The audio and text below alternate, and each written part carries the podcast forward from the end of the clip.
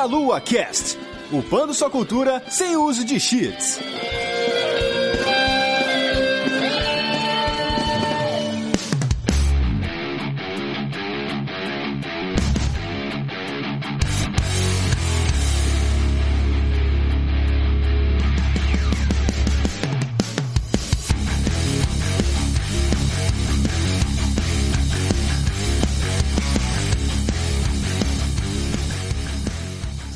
Queridos ouvintes. Está começando mais um MeloCast. Eu sou o Renato Seveniano, estou aqui com o João. É, cara, ó. Final Fantasy VIII, bota Final Fantasy VII pra mamar. Tô zoando, tô zoando. Nessa minha abertura não. brincadeira, brincadeira. Agora eu vou de verdade, vou de verdade. É... Cara, Final Fantasy, Final Fantasy VII Remake pra mim já é o jogo do ano, cara. Eu acho que a gente nem mais jogo vai ter esse ano, então esse aí pra mim já é o melhor. Infelizmente eu sou obrigado a concordar. eu acho que esse ano já acabou. Então tá bom. E esse aí que vocês ouviram pela primeira vez em áudio aqui no Meia Lua é o Hugo. Obrigado. Então, gente, estamos aqui para falar de Final Fantasy VII Remake, o primeiro jogo desse ano que pode ter a chance de ganhar o Game of the Year e potencialmente o último. A gente vai falar dele aqui um pouquinho. Antes eu quero lembrar só que a gente tem o nosso PicPay, então meialua.net barra PicPay e o nosso padrim, meialua.net barra padrim, que vocês podem aí é, contribuir para que a gente possa pagar o nosso servidor né, nessa, nesse tempo de crise aí. Se você estiver muito apertado, pode ignorar essa mensagem e ajude compartilhando né, e distribuindo aí a palavra da delícia para todos que quiserem ouvir. Complementando aí que a Brasil Game Show foi adiada para 2021, mas para preencher o nosso tempo nessa pandemia muito doida, no dia 31 de julho nós tivemos o primeiro BGS Day e agora no dia 29 de agosto, a partir das 13 horas, teremos mais uma super live com muitas horas de conteúdos especiais e convidados também especiais como Luciano Amaral e o Tommy Jenkins, o Die Hardman de Death Stranding. Então não percam essa super live da Brasil Game Show. Fiquem espertos ali no domingão, dia 29 de agosto.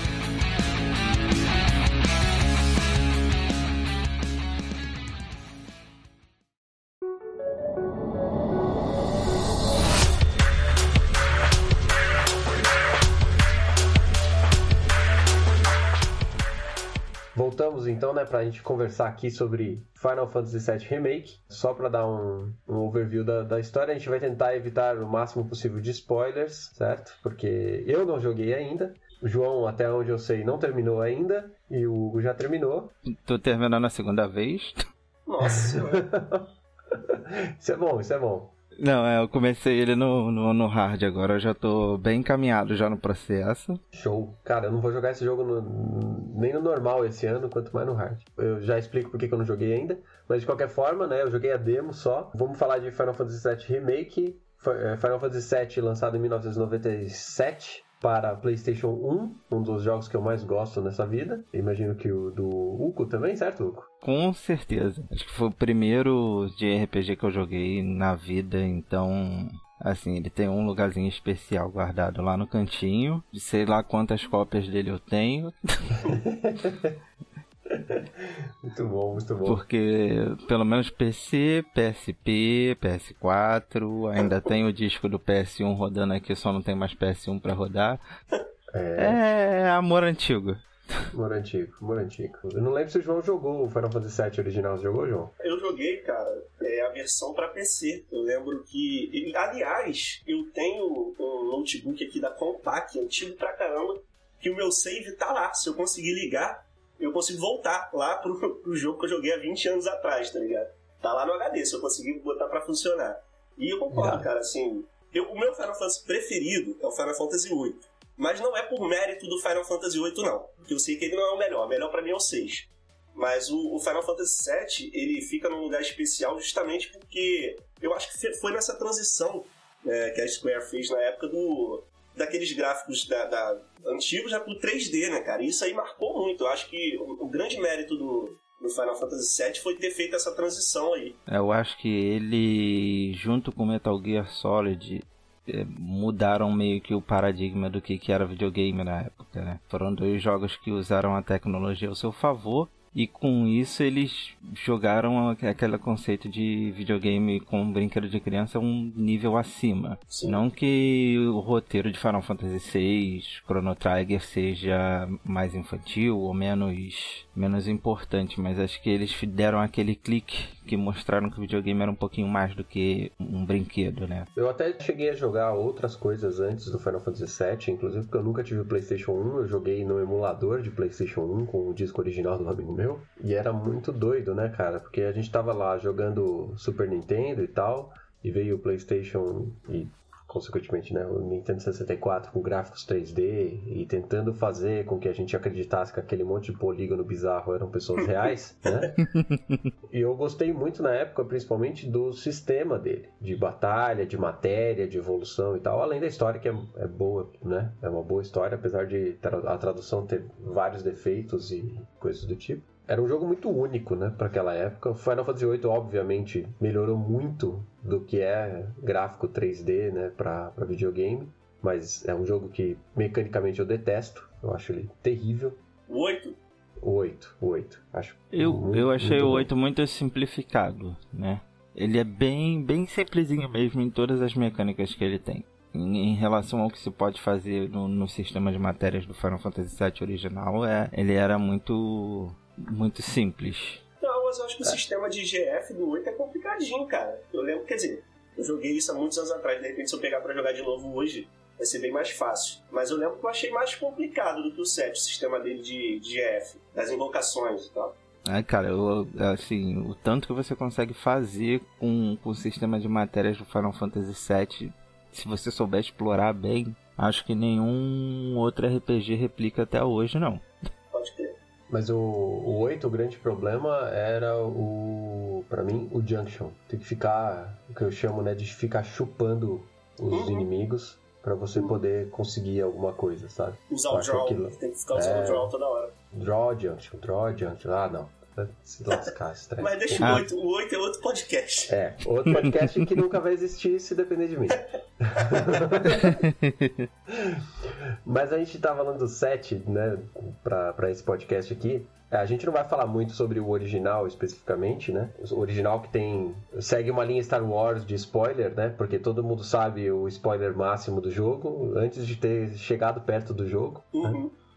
E que a gente está esperando acontecer aqui nesse remake algumas coisas que aconteceram no original e a gente tem quase certeza que algumas delas talvez não, né? A gente tem certeza que talvez, né? A gente talvez aí não vai receber essa, essa história da mesma forma, né? E esse é o, é o grande risco aí que a gente tem com esse remake, que a gente espera que seja bom, tão quanto tá sendo promissor esse início de jornada aí que a gente vai começar a falar agora, certo?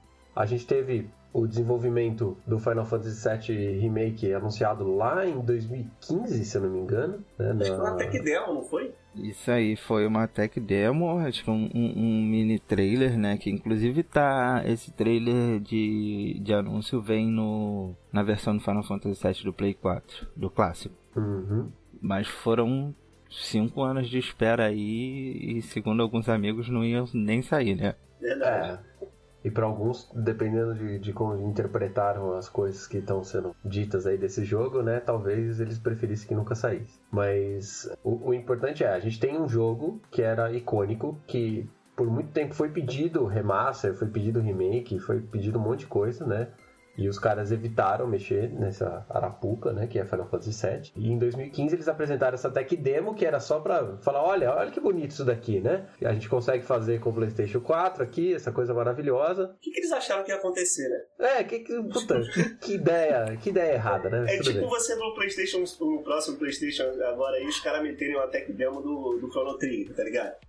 Vai achar que vai. Não, vai ficar só na tech demo aqui. Ninguém vai pedir, é. ninguém vai pirar vagabundo em casa se matando, tá ligado? É, pois é. E eles já tinham feito uma coisa similar no lançamento do PlayStation 2, né? Tinha uma tech demo de Final Fantasy VIII rodando em tempo real. Essa daí só virou um remaster agora há pouco, né? E agora. É, é que Final Fantasy VIII não merece tra trabalho suficiente assim.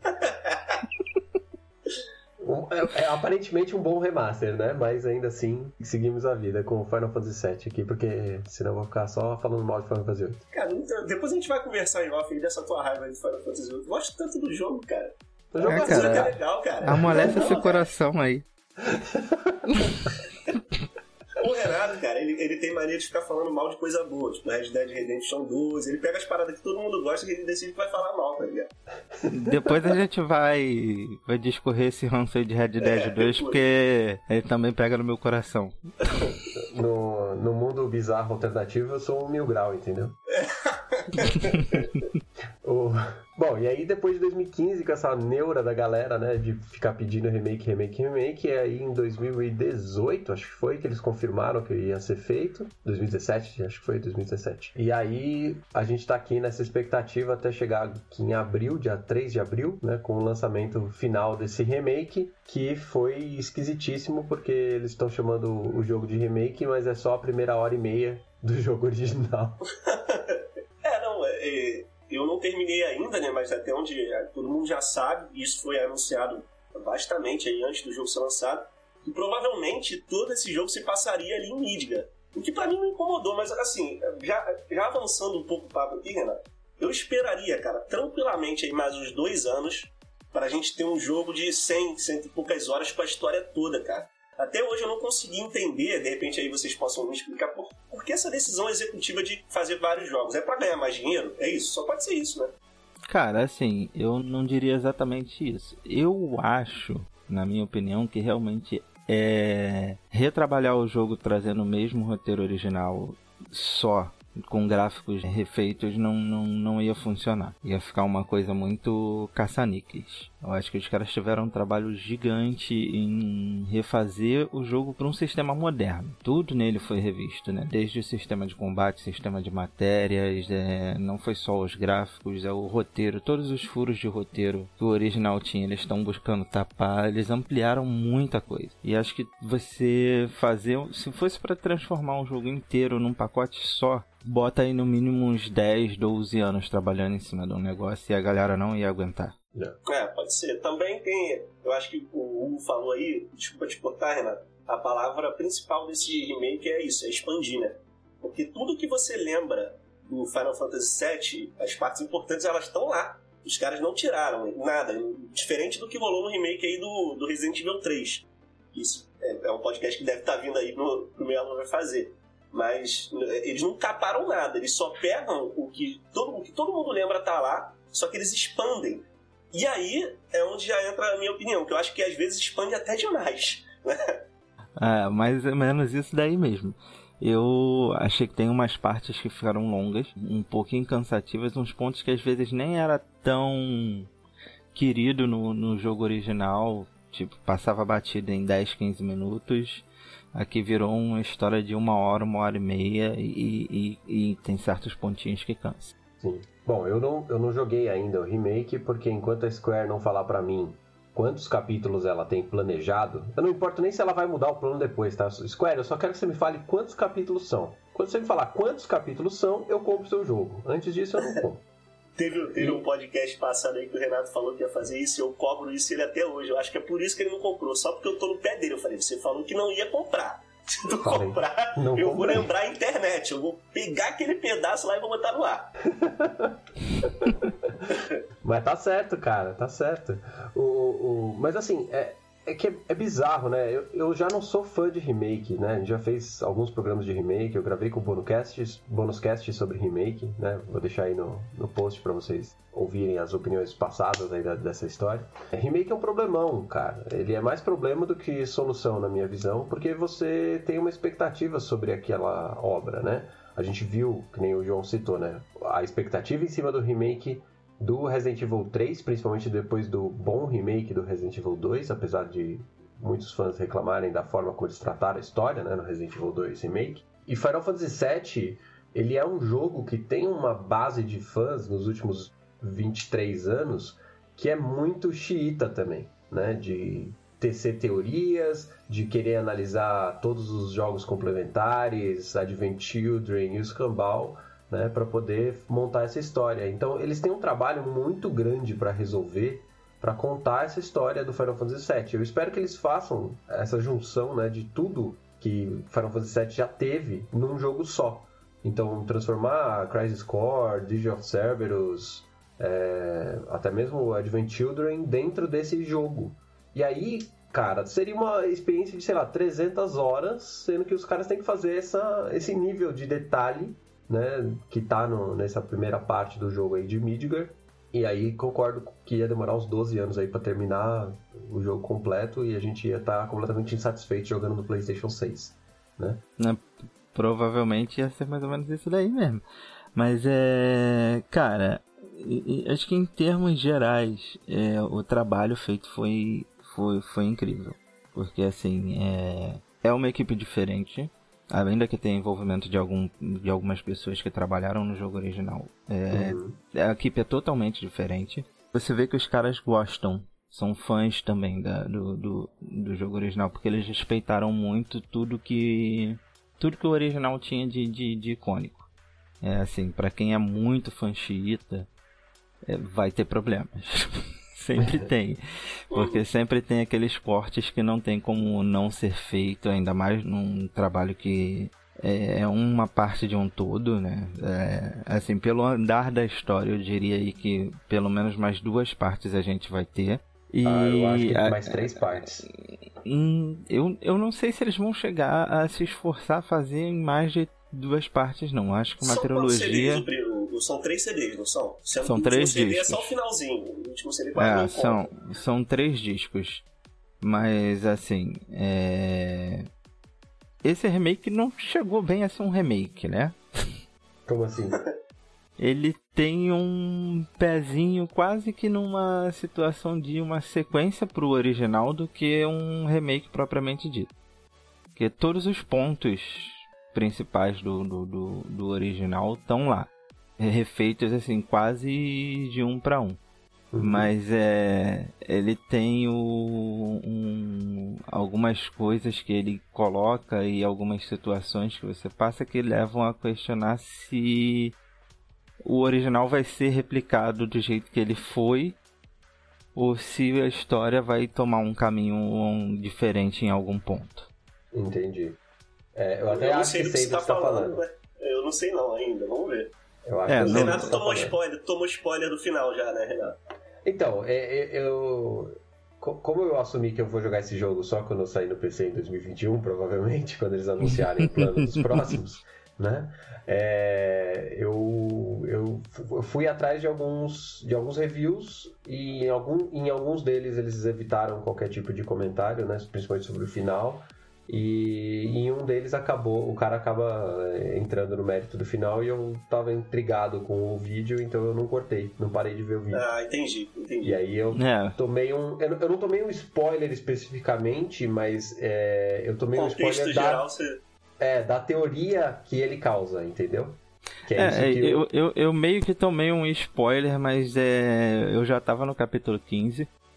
Eu não uhum. lembro nem o que que eu fui ver que eu vi algumas pessoas reclamando do final e eu achei que fosse um negócio assim, tipo, pô, o pessoal tá reclamando só porque o jogo acaba quando cresce, né? É. É, que ele encerra realmente na, na última cena de Midgar do, do, do, do, Final Fantasy VII original, que isso não é spoiler, porque 23 anos depois, se você não sabe, meu irmão. É, é tem muita mas, gente que não sabe, mas ainda é... assim, né? Tá, é, eu falei, né? Igual Star Wars original, tem uma cena icônica que é spoiler para todo mundo, mas ninguém Sim. se importa, né? Final Fantasy VII tem o mesmo problema. O final de vídeo não é um, desses, né? Mas uh, o que tem logo depois é. Tem é. um. eu acho que na época teve, inclusive, eu tava vendo uma entrevista, acho que lá do pessoal da Warp Zone. Um cara que trabalhou numa revista na época, que a capa da revista brasileira falando sobre Final Fantasy VII é esse spoiler, tá ligado? A capa da parada Sim. É justamente esse momento. Então, assim, é aquela parada que todo mundo já sabe, sabe? Até quem não jogou isso, porque tá na, tá na, na cultura dos videogames, essa parada que acontece. Então, é.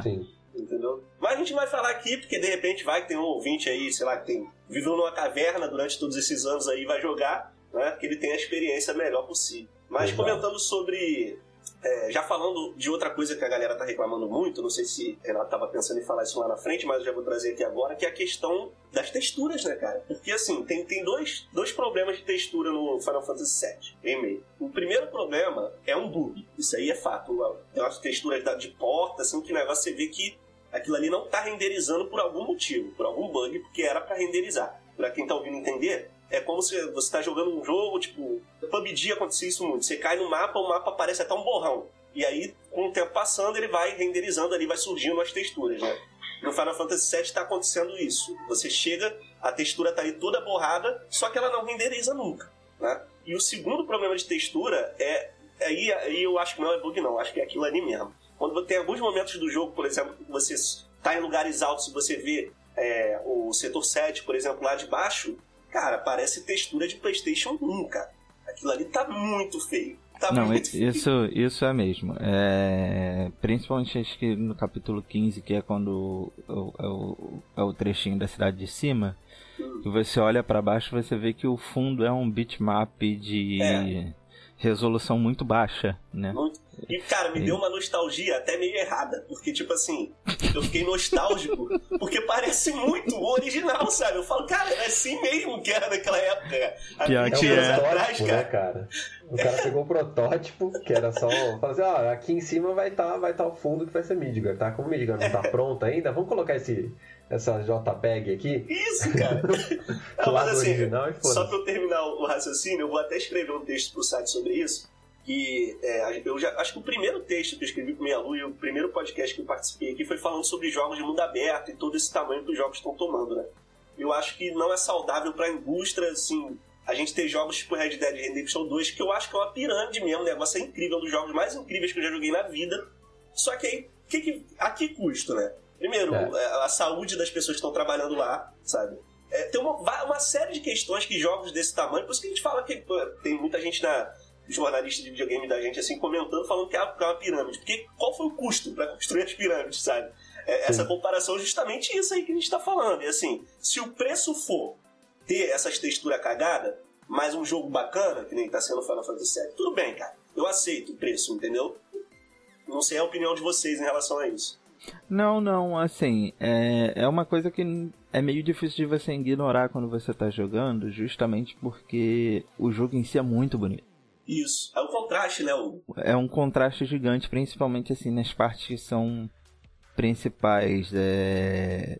Você chega na casa da Ares, você vê aquele cenário que tá impresso na sua mente um, de um bitmap transformado num 3D belíssimo e aí você olha para as flores e parece que saiu de um jogo de Play 2. Pois é. Então isso dá um, dá um impacto grande. Mas eu tenho ainda uma ligeira impressão de que pelo menos esse ponto ainda é um bug que eles não conseguiram resolver. O jogo ainda tá na 1.0, né? Ele não teve Uhum, nenhum, Não teve patch. nenhum patch até agora. Já tem um bom tempinho de lançado. Quando Por isso que eu gente- falo, eu falo que comprar jogo, você comprar jogo no lançamento é sempre furada, cara. Tu, tu sempre vai se fuder. É, é, mas é aquilo, né? Você tem duas opções. Ou você compra no lançamento, aproveita com todo mundo, Uhum. ou você corre o sério risco de tomar um spoiler lá na Sim. frente e ter a sua experiência capada. Eu acho que certas certos eventos, tipo um Last of Us 2, um Final Fantasy VII, Dark é, Souls quando lança, né? Jogar no um Dark né? Souls quando lança, tem que ser aquele negócio que você tem que experimentar na hora porque faz a diferença. Isso aí. É, sobre as texturas, a Square usa a Unreal, né? A Unreal Engine tem problema de load de texturas, é conhecido por todo mundo, assim, mas que é gerenciável, né? O problema dentro do Final Fantasy VII, na minha opinião, é que é textura para um caralho. É muita textura. E um videogame como o PlayStation 4, mesmo o Pro, né, não tem tanto acesso de memória, e não tem tanta memória assim para você conseguir fazer esse, esse gerenciamento no tempo que é necessário para esse tipo de processamento. E aí você causa o bug de algumas texturas simplesmente não, faz, não fazerem o, o carregamento. Já era. Perdeu o bonde ali do negócio e já era. Agora os caras não vão conseguir arrumar isso tão fácil, cara. É, eu pensei que fosse justamente esse ponto mesmo, porque parece que tem a textura, só que ela não carrega nunca. E assim, em alguns pontos onde a história às vezes foca num detalhe importante, né? Que nem quando você chega na primeira vez no quarto do Cloud que a menina fala, ah, procura o apartamento tal, e tipo, todas as portas são iguais. Porque não carrega a textura da porta. Então tem, uma, tem, tem umas partes que ele apaga pegando assim. E é engraçado porque parece que esses problemas de textura acontecem nos lugares onde é menos exigente. Uhum. Entendi. Porque os pontos, assim, onde a história exige mais, onde é, é, é mais. Onde o visual parece mais pesado, tipo, flui, que é uma beleza. Entendi. Esse trabalho que eles estão tendo, né, de fazer as texturas, fazer o gráfico do jeito que eles estão fazendo, é potencialmente é um dos motivos pelo qual eles não sabem quantas partes são e eles não divulgaram ainda também. Porque, cara, é, a gente tá falando de um jogo de PlayStation 4, beleza. Tem Red Dead, que é um arregaço né, de, de gráfico e tal, mas se você considerar aqui, esse jogo chega muito próximo do que o Red Dead faz em questão de fotorrealismo, assim, dentro desse mundo fantástico dele, né, cara? Claro, é, fazer uma cidade com coisas, né, meio que cinza sempre, porque é uma cidade industrial acabada e tal, não sei o quê, pode até soar um pouco mais fácil, mas o trabalho é basicamente o mesmo, né? E eu acho que é primoroso esse trabalho que eles estão fazendo para esse remake. Eu acho, assim, é impressionante. É um, é um dos trecos que quando eu joguei a demo eu falei, mano, não é possível que isso seja jogável desse jeito, sabe? A transição entre CG e jogo não existe. É, não, é assim, basicamente o jogo não usa CG, né? É. Porque quase praticamente todas as cenas de animação que você vê do início ao final do jogo, acho que a única CG é a abertura, Sim. que você percebe que o modelo da, da, da Erice na abertura é, é um pouquinho diferente. Uhum. E o final. Porque em todas as outras animações do jogo o tempo inteiro você vê tudo funcionando em tempo real. É o motor mesmo do jogo ali de As armas que estão equipadas no personagem são as armas que aparecem em todas as animações. É, tem aquele detalhe bacana de todas as matérias equipadas aparecerem no equipamento, né? Sim. Então, assim, agora que eu tô rejogando o, o jogo desde o capítulo 1 é, no New Game Plus, você traz as matérias, as habilidades, as armas, tudo. Você vê, por exemplo, que desde a primeira cena na, na, no, no, no, no jogo, é o, o, equipamento que eu trouxe do New Game Plus tá, aparece em todas as CGs. Então, assim, CG é um negócio que basicamente eles não usaram nesse jogo.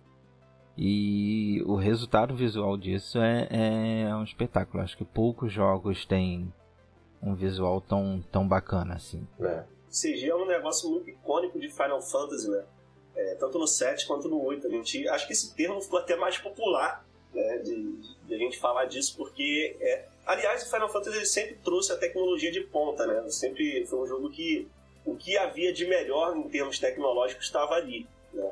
Só que nesse, nesse, no Final Fantasy VII não foi o caso, porém no Final Fantasy XV é o caso. Né? É um Final Fantasy que uhum. traz é, tudo, os gráficos assim, é, absurdos, né? Só que esse lance de não ter CG é até meio icônico, que era uma parada que todo mundo ficava esperando os momentos onde ia ter uma CG no, Final Fantasy, né? As do 8 são as melhores, na minha opinião. É, Final Fantasy eu lembro de, da gente discutir é, a CG das, da, das invocações, né? Uhum, também, é bacana. Ifrit, Knights of the Round, Shiva, é, todos esses caras né, dessas, dessas animações, a gente discutia cada um deles para falar assim, caralho, como será que vai ser no 9, como vai ser no 10, como né? Tipo, era loucura. Principalmente quando lançou o 8, que era, mano, era um arregaço, assim. Era muito, muito foda. É, na, na época do, do, do PlayStation, o salto visual entre Final Fantasy VII e 8 é, é absurdo em todos os sentidos, né? É, é assustador. E aí é interessante, né? Tem, tem até um vídeo, vocês procurem aí depois, é que é uma comparação entre a forma de animação e a qualidade das aberturas do Final Fantasy VII, do original e do remake. É legal. E a do remake, cara, é praticamente quadro a quadro a mesma coisa, cara. Igualzinho, os mesmos cortes, mesmo movimento de câmera e tal, só que mais bonito, né? Uhum. E é engraçado que esse vídeo que eu vi, eu acho que é do New Frame Plus, o cara até sacaneia um pouco, né, as técnicas de, de animação que os caras usaram no Final Fantasy VII, porque os modelos não tinham tantas juntas, então a Ares não consegue ajoelhar, então ela era só dá uma bizarro. baixadinha de... É, era muito doido. Então, é, cara, é muito bom esse vídeo, vocês assistam depois, é, é foda pra caralho. E essa abertura é um bagulho absurdo no original e é absurdo aqui de novo, né, cara? Eles conseguiram de novo, os caras são foda. Não, ela é icônica, né? Porque mesmo na época do lançamento de Final Fantasy VII, CGs não eram uma coisa muito comum em, em jogos eletrônicos. Tinha alguns, Mas a gente ainda vivia a era do FMV, né? Sim. Então quando eles trouxeram aquelas animações, aquela essa abertura principalmente, ela virou um, um, um ícone referencial. É, e ver ela, não só ela, assim como várias das cenas do, do original que usam, usavam seja sendo recriadas basicamente quadro a quadro com a tecnologia de hoje é, é um negócio meio fora de série. É, pra eu não esquecer de falar, cara, o momento que eu mais me arrepiei, assim, cara, foi emocionante mesmo é a cena que o Cloud e a Tifa estão sentados lá na cidadezinha deles, que é, um, que é um flashback, né? Em cima do negócio de água lá, com aquele céu todo. meio com uma mistura de matéria, ele meio verde. Você lembra dessa cena? É em Belém. Nossa senhora, aquilo ali ficou bonito demais, né, cara?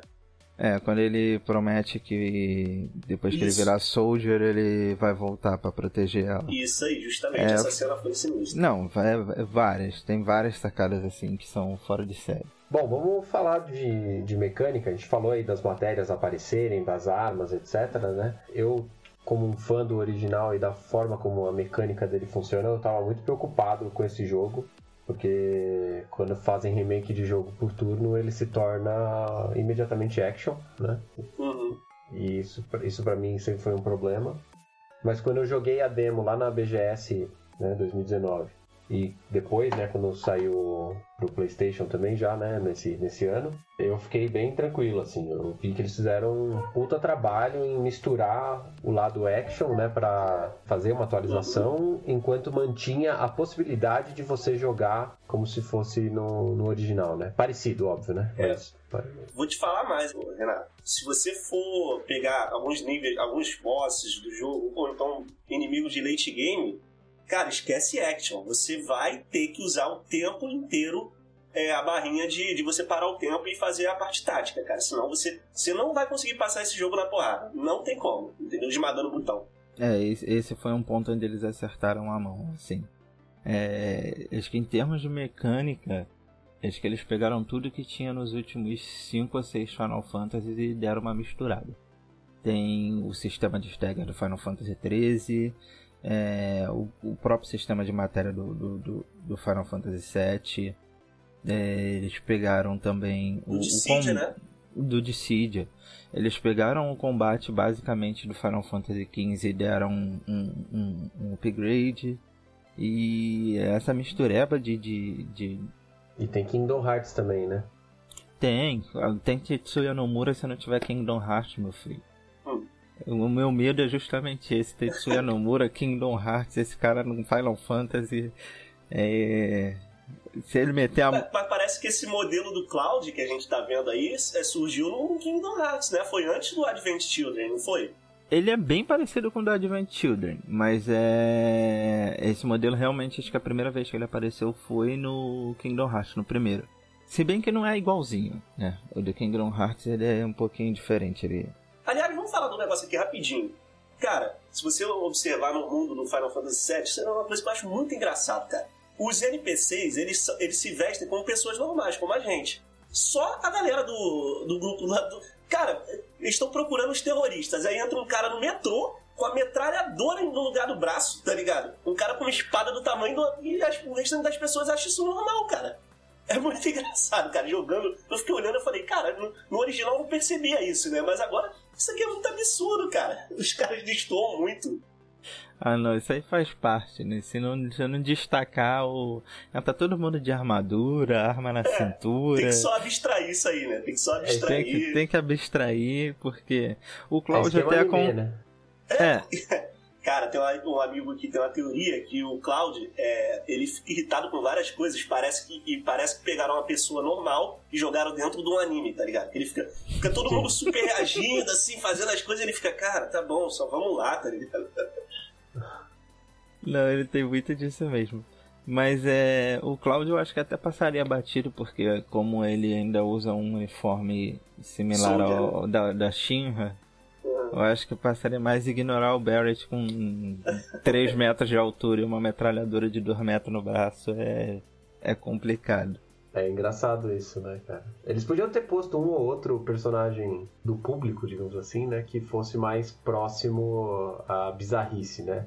Se você for pensar, né, o no Japão, se você vai andar nas ruas de Tóquio lá, o, a maioria, né, no dia de trabalho, vai estar tá os caras vestidos com terno, não sei o que, e de repente aparece a, é, verdade, as menininhas de Shibuya, aparece os caras de Akihabara com um monte de tranqueira na cara, sabe? Tipo, você tá ali numa mistura muito louca, né? Que é basicamente o que acontece aqui nesse, nesse mundo, né? Ou você tem os soldados ali né, do, da Shinra, ou você tem os mercenários da Avalanche, ou você tem as pessoas normais. Só que é tem as pessoas normais que... Se for na galeria do rock lá em São Paulo, você vai encontrar esse tipo de coisa também. É, então, a, acontece na vida real, mas é que, é que nem você falou, né? Tá procurando os terroristas e tem uns malucos com uma metralhadora no braço. Então, tipo... onde, onde Dentro será? do metrô. Não, mas assim, é, isso até se justifica porque não é spoiler. Não, não vou falar, não, é spoiler. Deixa pra lá. Não, mas assim, é. É porque eu vou cortar, é porque a China sabia o tempo todo, né? Então, tipo, ela, ela sabia quem os caras eram e tal. Ah! É, mas. É, mas também tem aquela questão do da fidelidade do original, né? Hum. É o tipo de coisa que se tivessem mexido o pessoal ia reclamar. Vocês Sim, tem gente reclamando que mudaram a roupa da Jill no, no Resident Evil 3, você imagina se mudarem o, o visual do pessoal no Final Fantasy da vida. É. Uhum. Verdade, verdade. Mas eu, eu, eu, gostei, eu acho bacana, eu acho que esse, o absurdo de, de, de, de Final Fantasy é justamente esse. Você, mesmo que você ache estranho, você acaba comprando a ideia do, do mundo funcionar dessa forma. E só pra gente fechar o ponto da, da mecânica, que a gente tava falando que misturou um monte de mecânica, né? Porque a gente, a gente tem as pessoas que nunca jogaram, né? O original. Então, é, a gente tem o sistema de matéria que a gente está falando, né? O sistema de matéria basicamente é: a gente tem uma pedra de poder, digamos assim, que você equipa nos equipamentos, né, nas armas, é, principalmente. A gente também tem o sistema de combate com ATB, né, que é o Active Active Battle. Active, né? Active Time Battle. Você vai executando a, a, a, batalha, né? Vai batendo na galera. E aí você vai carregando essa barra. E aí ela te permite usar o poder especial, ataques específicos, né? Além de ficar só descendo dedos no botão, né? Fala Isso daí, Renato, pra mim é a parte que deixa o jogo muito dinâmico. Que às vezes você tá com HP lá embaixo, sabe? E a única forma de você conseguir se curar, usar a cura, é você ter essa é, porque essa, o ATB ele te, te, dá a possibilidade de fazer qualquer coisa que não seja bater e esquivar. Né? Se você quiser se curar, soltar magia, você precisa ter pelo menos uma barra. Então, se você tiver com HP baixo e com essa barra baixa, você não. Ou você pode ficar correndo, mas demora muito para ela subir enquanto você não está fazendo nada. E se você estiver usando a defesa, ela praticamente não sobe. Então você tem que ser agressivo para poder se curar. É uma parada até meio parecida com Bloodborne, com o combate Bloodborne, né? Para você é, se você, no Bloodborne, se você toma dano, se você bate no cara, você recupera um pouco da vida. Então, é, isso deixa o jogo muito dinâmico, né? Você não pode ficar parado, cara. Você tem que atacar. O Doom 2016 é assim também, né? O 16 e o Eternal. Sim, porque você precisa, para você recuperar a vida, você tem que usar as Glory Kills, né? Isso. Se você não, não atacar, não tivesse partindo para dentro, você não recupera a vida. Eu achei muito bacana é, essa questão do, do combate do Final Fantasy VII, é que ele tem essa habilidade de você, no toque de um botão, você pular de um personagem para outro. Ele tem um, é, é, até um, um, defeito, né? Porque quando você. O personagem que você está controlando é sempre o AL. Sim. Então quando você muda de personagem, o foco dos inimigos mudam tudo pro personagem que você tá, tá controlando. Então isso te obriga a você ficar pulando de um personagem para outro o tempo todo. E obriga você a preparar todo mundo para um combate de uma forma que você possa estar tá ajustando o tempo todo. A hora que você mudar de um para outro, você conseguir reagir do jeito que é necessário. Tem uns, uns chefes mais para frente, mais para o meio do jogo, que são pedreira. Uhum. Não é um negócio que é, que é, que é muito fácil. E eu achei que eles conseguiram equilibrar muito bem essa questão do, do combate. Cada personagem tem uma, um, um, uma característica única e fazer tudo isso funcionar junto com, com, com a ATB. É, até porque o jogo não é muito generoso nas matérias que nem o original. Uhum. É uma boa parte do jogo, tipo, você vai ter uma matéria de cura. Eu tô no segundo gameplay e eu só tenho uma material até agora. Nossa. não consegui achar outra. Ele tem bem esse ponto de que você precisa pensar no que, que você está fazendo, pensar nos equipamentos, pensar nas matérias antes de você entrar em combate, porque senão é só bater, meu, é tomar surra. Não, acontece muito também essa parte de se preparar, o que você falou, que eu equipei, por exemplo, dando um exemplo aqui, eu equipei o Barret com uma arma de curto alcance, porque o Barret ele tem as metralhadoras, né? Só que ele tem algumas é, armas que você acha ao longo do jogo em que ele não bate a distância, ele bate na porrada mesmo. E se você chegar num boss que seja um inimigo voador, você vai ter problema. Porque ninguém vai conseguir acertar o cara do alto, entendeu? Então até isso você tem que pensar. Isso. Aí você vai ficar correndo igual um maluco, esperando o ATB encher para você conseguir magia. jogar magia. É isso aí. Eu, eu achei bacana que eles, é, todo o equilíbrio que eles fizeram. Por exemplo, a, a Ares é uma personagem bastante diferente do, do original. Apesar dela usar o bastão, ela é uma personagem de ataque a longa distância. Só que ela é a única personagem que o ataque dela é sempre mágico. Sim, sim, sempre magia. Então, assim, tem alguns inimigos que são imunes a ataque mágico e você tá com a Ares no grupo e nada é a mesma coisa, porque as porradas dela não acertam. Mas ela tem um negócio que eles botaram que eu achei muito maneiro, que ela cria uma zona no chão em que se você soltar magia, qualquer magia que for soltada ali, vai duas vezes.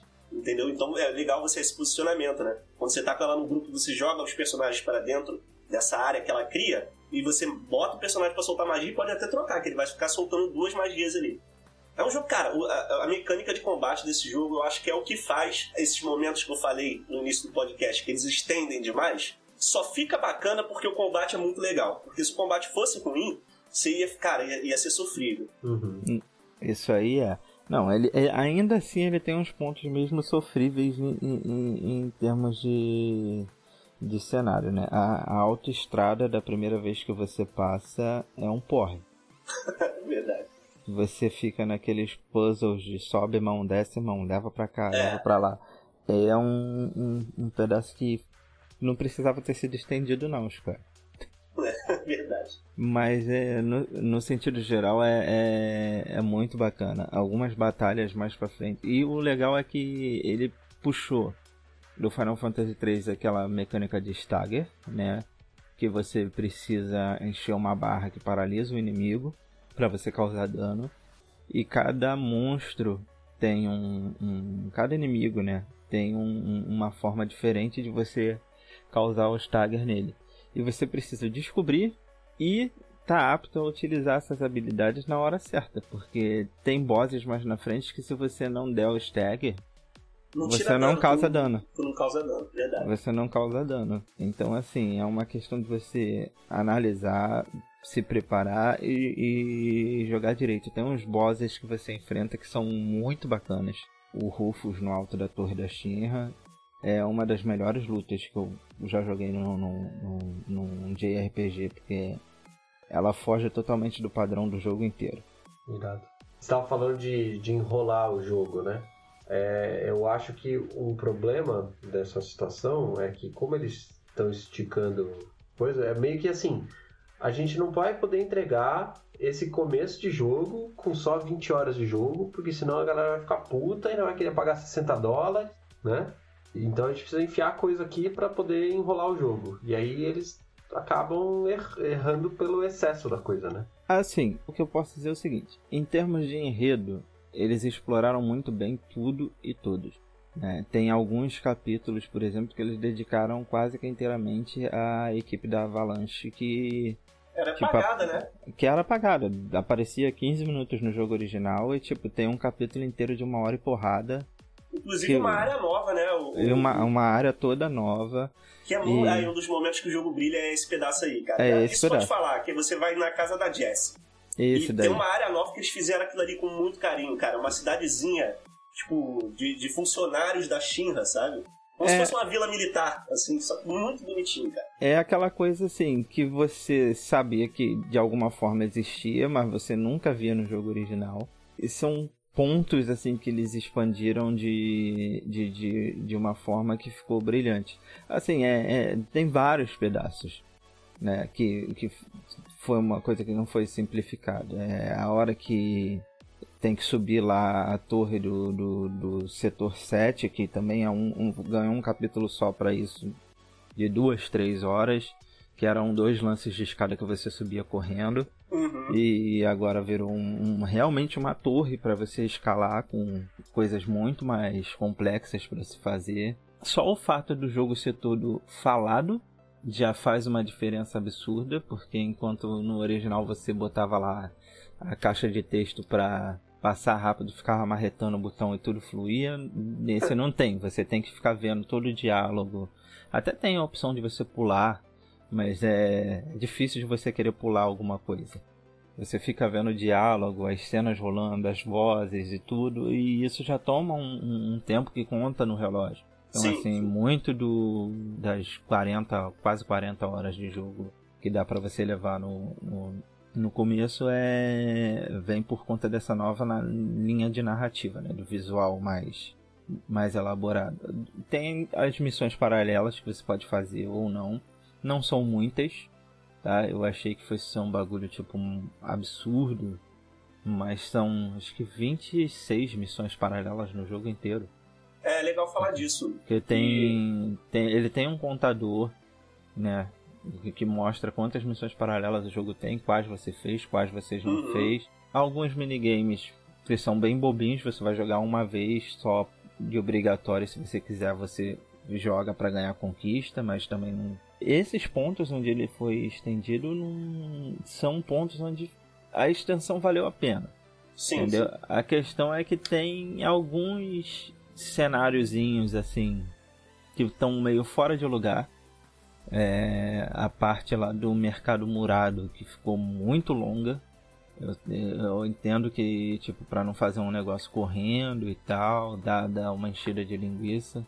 Mas tem umas paradas que tipo incomodaram algumas pessoas, né? Que nem lá o Honeybee. Uhum. Mas acho que no geral eles até dosaram muito bem e expandiram muito bem com o que eles tinham na mão. É, falando sobre, sobre as missões paralelas, acho legal comentar que, assim, eu acho que foi na dosagem certa. Por quê? Elas ocorrem em, acho que em três capítulos do jogo, você tem um momento em que a história é, ela dá uma parada, né? Porque o meu, minha preocupação é que eu sempre lembrei do Final Fantasy VII como um jogo que o senso de urgência nunca era quebrado, né? Você estava sempre fazendo, é, correndo atrás de algum problema e, não- o jogo não parava. Eu lembrava dele assim. Só que nesse remake existem alguns. E eu, então eu fiquei, preocupado quando eu soube que ia ser um mundo, entre aspas, aberto, o que não é, o que eu achei muito bom. É, mas iria ter missão paralela. Eu falei, cara, que tempo que esses caras vão ter aqui pra fazer missão paralela, sabe? Só que o jogo cria esse pequeno espaço ali e você não perde o senso de urgência porque naquele momento o personagem pode fazer aquilo ali. Só que as missões paralelas são aqueles negócios de, sabe? Ah, vai ali e mata três ratos. tá? Vai ali, busca tal coisa, acha tal, tal, tais músicas. É mais É, pra estender o jogo mesmo. É mais pra estender o jogo mesmo. Só que o que, que acontece? É legal, cara, de fazer porque o jogo é gostoso de jogar, você gosta dos personagens. E é legal de fazer porque se você completar uma série de missões paralelas, por exemplo, você ganha momentos com os personagens que você não teria se você não tivesse feito as, as missões. Você tem um momento no quarto com a Tifa, tem um diálogo com, com a Ares que você não veria se você não tivesse feito as missões. Então acho legal de fazer. Isso, e você aprende um pouco também sobre outros personagens, né? Quando você começa a fazer as missões lá na Vila da Ares, do, Uhum. é, do orfanato, que eles fazem referência ao Biggs e, e- e ao Biggs ter trabalhado lá e outras coisas. É, as missões paralelas foram uns acréscimos bacanas. São bobas, não são pra todo mundo. Tipo, ficar correndo no cenário atrás de gato não é. Eu sei que não é pra todo mundo, mas assim, tem uma recompensazinha pra quem faz. Entendeu? Não, não quebram o ritmo do jogo. Se você quiser ignorar, você pode ignorar solenemente. Você vai tirar aí mas no máximo umas 3 horas de jogo, que é o É, máximo é, que você pode leva pra ignorar. você fazer todas. Eu achei que, que, que valeu a pena mesmo, que ficou bem feito esse, esse ponto. A missão paralela é um problemaço sempre, né? Porque você tem que dar um sentido pra ela dentro do contexto da história e tem que fazer com que o seu jogador se importe em querer fazê-la, né? Eu acho que numa situação em que você tá caçando gato, igual você tá falando aí, né? Pode ser um pouco estranho, mas se ela te fizer contexto dentro daquela da história daqueles personagens, faz sentido você fazê-la, né? E se tem uma recompensa que é um diálogo a mais, alguma coisa assim que te vai estimular a ver aquela missão para poder ter mais daquela história que você está gostando de, acompanhar, né? Eu acho que parece um, um, sucesso, assim, parece que funcionou o jeito que eles quiseram implementar isso, né? Esse não é o tipo de encheção de linguiça que é ruim, né? É, é, pois é. Esse, o problema da encheção de linguiça é que nem ele falou lá na estrada lá, que você tem que ficar fazendo um minigame muito doido uhum. para você poder atravessar a rua, sabe? tipo, Mano, tá bom, cara. Aperta dois botões, faz ser uma CGzinha aqui e resolver esse bagulho e não me enche o saco. É, é por exemplo, esse ponto era. Eles transformaram um trecho de cenários que realmente acho que não dura dois minutos no original em quase 40 minutos de jogo. Chatinho, uhum. chatinho, chatinho. E assim, é um. Se fosse um puzzle que você fizesse uma vez, mas é um puzzle que você refaz acho que três ou quatro três vezes. Três vezes, vai ficando é. um pouquinho mais complicado. Mais complicado a cada não é, hora não é que complicado, porque só de olhar você sabe o, o, resultado. Só que a mecânica do, do puzzle, ela é lenta. Então, é... você já sabe o que vai fazer, você faz, só que demora um século, sabe? Você fica olhando aquela, aquela plataforma rodando devagarzinho. Nossa. É chato. Você fica ali esperando. É. É, é um negócio que é meio um porre. Uhum. Mas eu acho que, assim, o que me incomodou, acho que foi o único momento do jogo que eu achei chato foi ele. E o mercado murado que eu fiquei perdido. Entendi. É muita coisa, é muita luz, é muito lugar para ir. E acabou que ali eu fiquei meio perdido até conseguir achar o fio da meada. E era um ponto que todo mundo fica na expectativa, né? Que é a hora que o Cláudio tem que fazer o cross-dresser. Uhum. Pra, pra... Ah, outra coisa. Isso tá no jogo e não tá estranho. Pode ficar tranquilo que não tá estranho. Não, não tá estranho. Não tá Cara, estranho, não. Em algum podcast antigo que a gente gravou, é, acho que até sobre remake e tal, eu e a Laura estávamos falando, né? Puta, não vai ter Honeybee, cara. Não vai ter essa porra. eles vão tirar, os caras não vão conseguir fazer esse treco atualmente. Eles souberam assim, fazer, ficou de boa. Tem, fizeram de boa mesmo. Acho que até o pessoal que é crossdresser e é, aprovou a forma como eles fizeram, porque ficou um negócio bem, bem bacana. É, então, eu, eu assisti um pedacinho, né? Porque eu não gosto de ficar tomando spoiler aleatório das coisas, apesar de não, não me importar muito, na maioria das vezes. Uhum. E aí eu assisti, tava assistindo a live do, da Paty, uma amiga, e ela tava jogando essa parte. Eu abri a live e ela tava nessa parte. Do, deles dançando e, o, e, e, tendo que ir lá resolver com o, o cafetão da, da região lá, né? É, e... Não querendo aprofundar muito nisso, mas só pra. Né, porque senão eu vou esquecer de falar. Eu acho que o mais importante para ficar ok esse pedaço aí, isso é só a minha opinião. É não fazer em tom de piada, sabe? Olha que engraçado aquele vestido de mulher. Não, ah, isso é importante. Eles não. souberam fazer com uma seriedade ali de que normal. Ele vestiu uma roupa de mulher, o cara ficou atraído e é isso. Entendeu? Não, é, essa parte ficou assim bem bem bacana, porque foi um negócio, uma, uma coisa que ficou respeitosa né? Acho que foi bem trabalhado. A ideia toda do evento como um todo é, foi expandido, mas foi bem feito. Uhum. Assim, não ficou fora de lugar. Sim. É até, é até engraçado quando algumas situações que acontecem depois desse, desse ponto. É, valeu bem, ficou bem legal mesmo. E eu, eu fico contente que eles tenham conseguido resolver, né? Porque essa era uma parte meio problemática do original, digamos assim né? Tinha algum, algum... Bastante, porque o original era aquela. Tinha umas paradas meio até meio de mau gosto, né?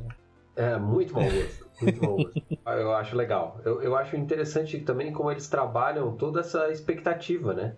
Eu não vou ficar dando spoiler do que eu, que eu teoricamente sei. Eles trabalham essa parte do plot, né? Da história, do desenvolvimento dos personagens de uma forma diferente nesse jogo do que tá no original, apesar de manter né, basicamente a estrutura de, daquilo que os personagens são. Eles, eles ampliam, né?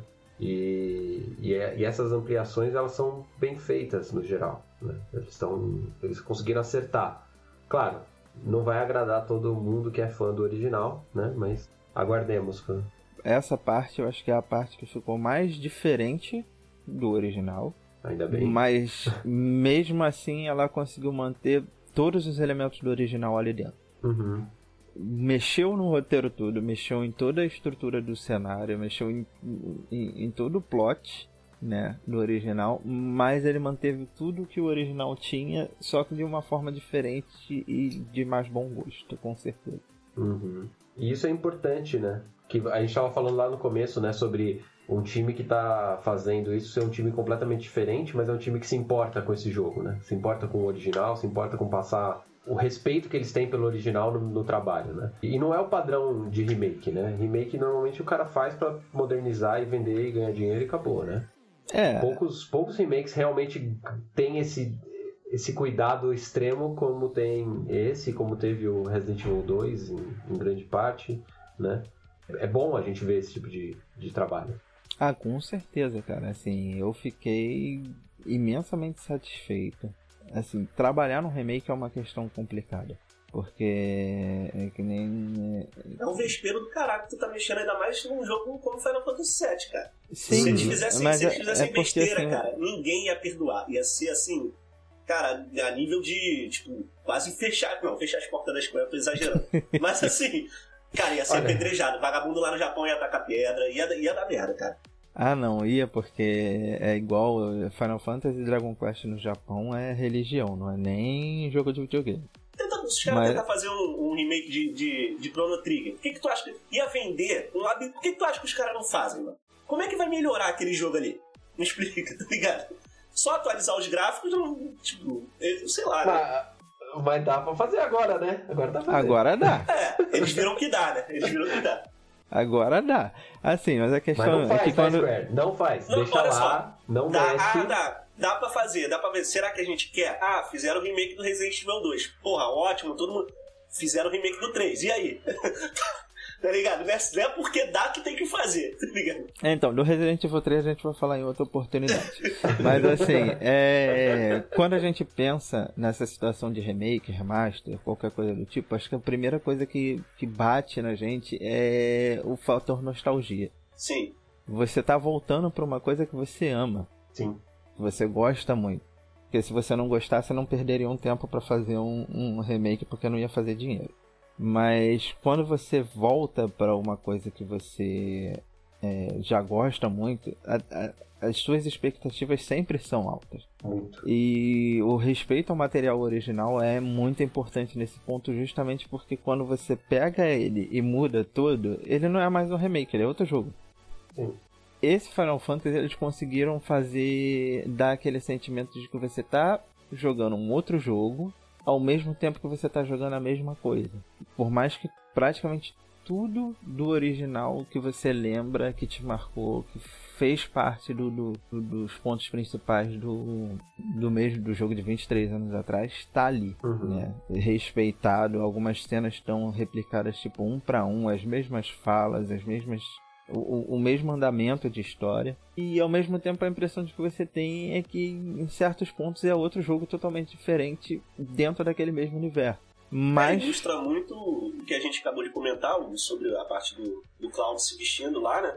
Do crossdressing. Ilustra muito isso que você acabou de falar. Tá lá, é o que a gente sabe, só que tá lá atualizado de uma forma que a gente consiga digerir melhor né, nos tempos atuais, né? Sim, esses são vários desafios que provavelmente a Square teve ao longo da produção, porque você tem feedback de vários outros remakes por aí. Por exemplo, é o remake do Resident que mudou a câmera, mudou um pouco algumas coisas e o pessoal aprovou, tipo, pô, olha só, valeu a pena, atualizou a mecânica, então eles pararam assim, ó, não precisa ser o ATB, é, o sistema de combate pode ser diferente e que, que, que dá para levar e outros pontos de história que mudaram que já ficam assim, tipo, não, isso aqui tem que estar, tá, tem que ser desse jeito, porque se mudar não vai colar. Essa parte aqui que é criticada a gente vai ter que manter, mas vai ter que fazer de um jeito diferente. E eu acho que esse ponto de foi todo esse respeito pelo material original que faz desse jogo um, um, um, sucesso um pouco maior do que a maioria dos outros. Para mim, né, ele redefiniu assim em partes o conceito de remake. Não é um negócio que você tem que fazer uma cópia, mas é uma coisa que tipo não pode faltar nada. Sim. é. Eu acho que foi um, um, um acerto assim em diversos níveis. Eu vejo ainda assim, eu tenho muita gente que. Muitos dos meus amigos que são fãs também. Tem muita gente que tem muitas críticas. Entendeu? Tem gente que, por exemplo, que não gostou. Acho que faz parte. Tem gente que achou muito igual. Tem gente que achou que mudou muita coisa. Tem gente que sentiu falta de algumas coisas, que acho que faz parte de um, projeto que é dividido em partes, né? Mas assim, eu acho que esse trabalho com, com o roteiro original e essa expansão dele toda e todo esse respeito pelo material original e manter tudo ali dentro, eu acho que tipo foi foi uma coisa fenomenal que eles fizeram. Uhum. Acredito. Espero jogá-lo em breve, mas né, Square, me ajuda aí, mano. Cara, assim, eu tô chutando assim de boa que eu acho que no máximo uns dois ou três anos a gente deve estar tá com, com a segunda parte da história aí. Mas eu tenho as minhas preocupações, mas é, é, um papo para outro, outro, outro momento. É. Mas eu acho que assim, agora que a engine já tá certa, que o funcionamento tá, tá pronto, que o visual tá estabilizado, eu não acredito que eles devem levar muito tempo para para lançar as sequências, porque eu ainda acredito que eles devam fechar o jogo inteiro ainda dando suporte pro PS4. Será? Acho, acho. Eu acho que assim, o PS4 pelo menos mais uns 3, mais uns 4, 5 anos ainda deve ter alguma coisa saindo multiplataforma para ele. E eu acho que de alguma forma eles vão tentar manter o, o, o fechar o jogo no Play 4. Não que ele não vai ter uma versão atualizada para outra geração, mas eu acho que eles não Com vão. textura, né? É. Mas eu acho que eles não vão chutar o balde de deixar não fechar. Mão, né? Não vão deixar a galera na mão. Assim, a gente ainda não sabe como é que vai funcionar, né? A próxima geração. Em é, tese... tá esperando pra comprar, né? Uhum. Em tese, eu vou botar o PS4, na, o PS5 na minha estante e vou jogar o resto do jogo aqui. Mas é, eu acho que eles ainda devem ter um, um trabalhinho e eles vão tentar fechar.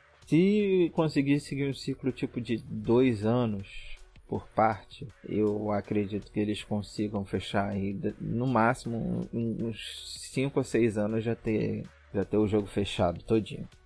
Olha, assim, eu espero que você esteja certo, tá? Eu não acredito, mas eu espero que você esteja certo.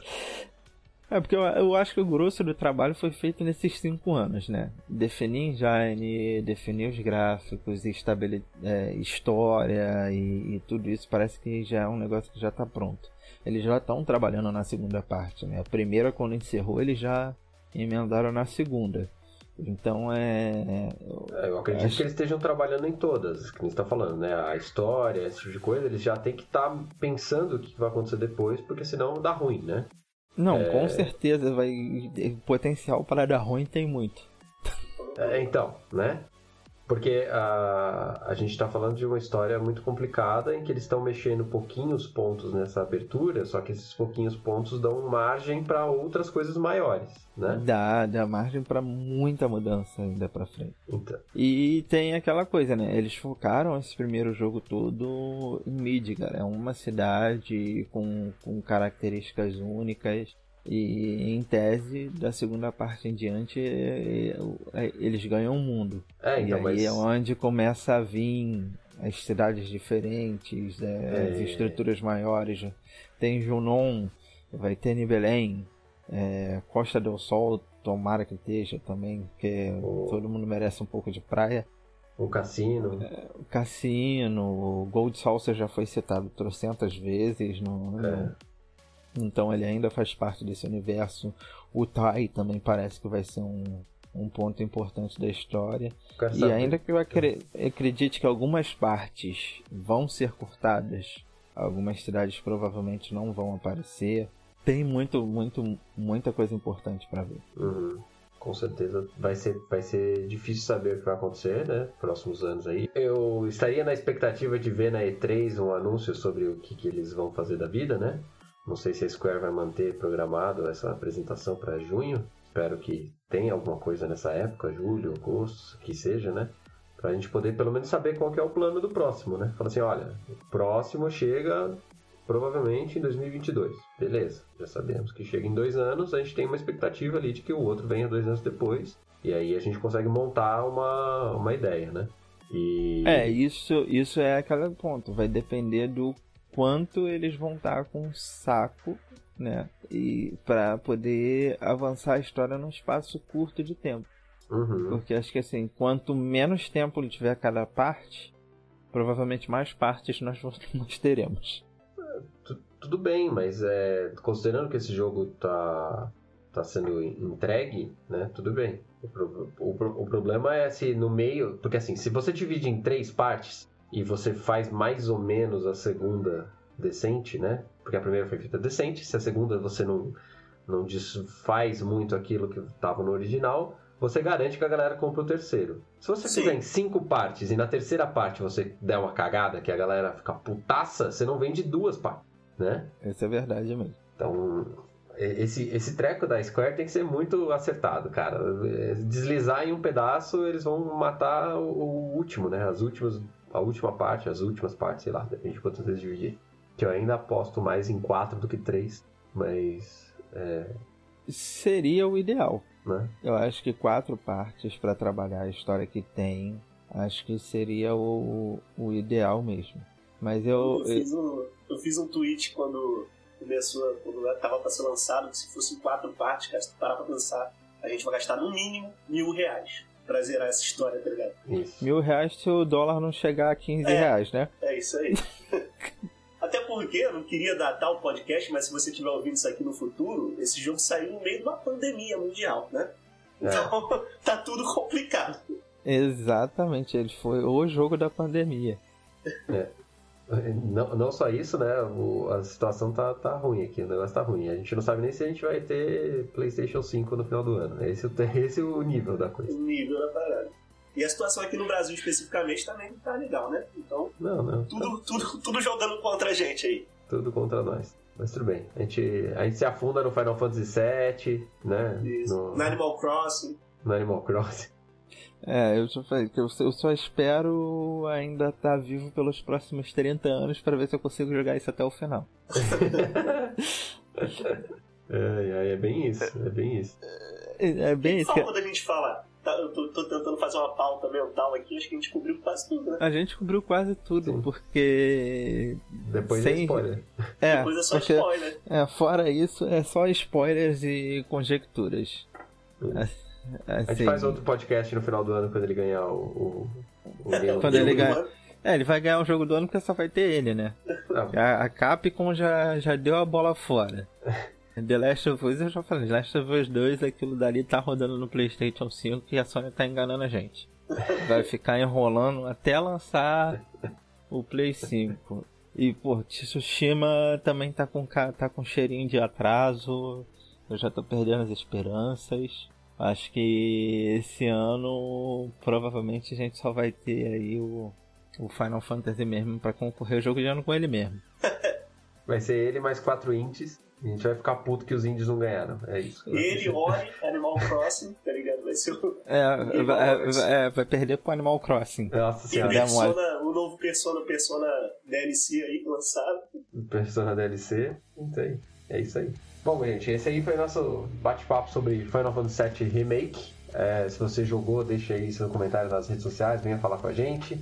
É, por favor, não dê spoiler para os amiguinhos, certo? Vamos aí continuar esse, esse papo aí até os outros remakes que vieram, virão aí no ano, né? Ou outros papos e tal. Você acompanha aí no Meia Lua Cast nas próximas semanas. Beleza? Valeu e até o próximo episódio.